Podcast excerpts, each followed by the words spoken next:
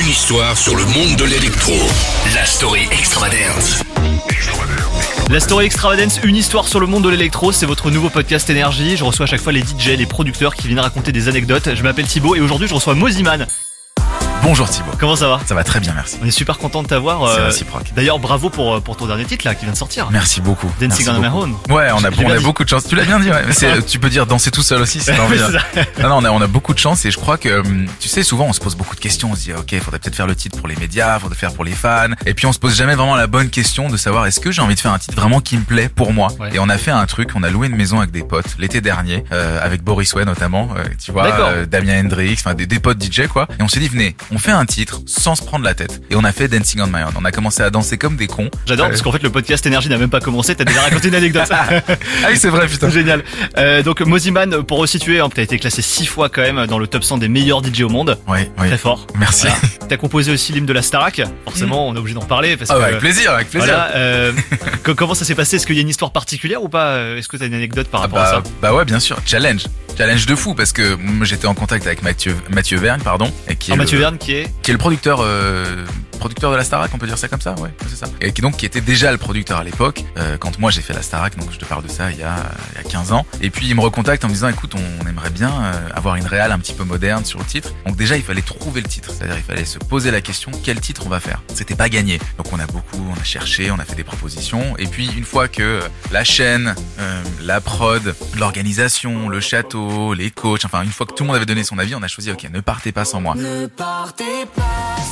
Quand la décision est tombée, je me suis dit mais comment je vais réussir à dépoussiérer ne partez pas sans Mais moi. c'est toi qui as choisi ou pas du tout Non, non, non, non, enfin, moi j'ai donné mon avis en dis- enfin, j'ai donné mon avis si tu veux, mais au bout d'un moment, c'est eux qui ont le final go.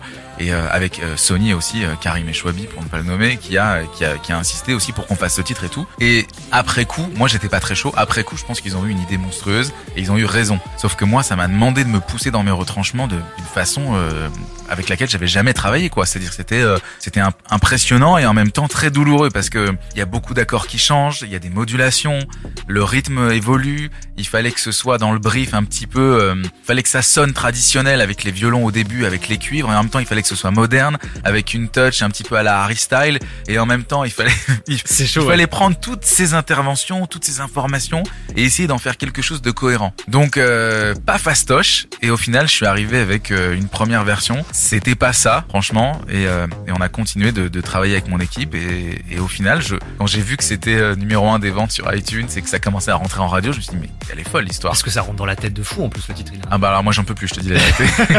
c'est bon, c'est c'est Mais- je, je l'ai eu en tête tellement longtemps là. Du coup, ça s'est passé comment Parce que les candidats, tu les as rencontrés avant pour qu'ils chantent dessus ou Je non les ai rencontrés le lendemain, c'est-à-dire que moi j'ai j'ai vu la première euh, la- la- le premier prime. Ouais. Je suis allé donc au château le lendemain et puis on a fait euh, on a fait le titre ensemble. Ils ont eu une nuit pour l'apprendre. Ok. Bon, tu sens qu'ils étaient déjà quand même très euh, Stressé très stressés et que c'était beaucoup d'informations, beaucoup de trucs. Ils ont pas taffé de pas taffé de ouf, mais parce qu'ils avaient pas le temps les pauvres. Sans citer de nom.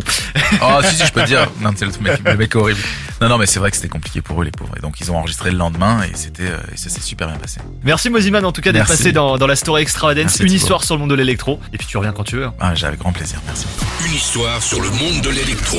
La story extravagante.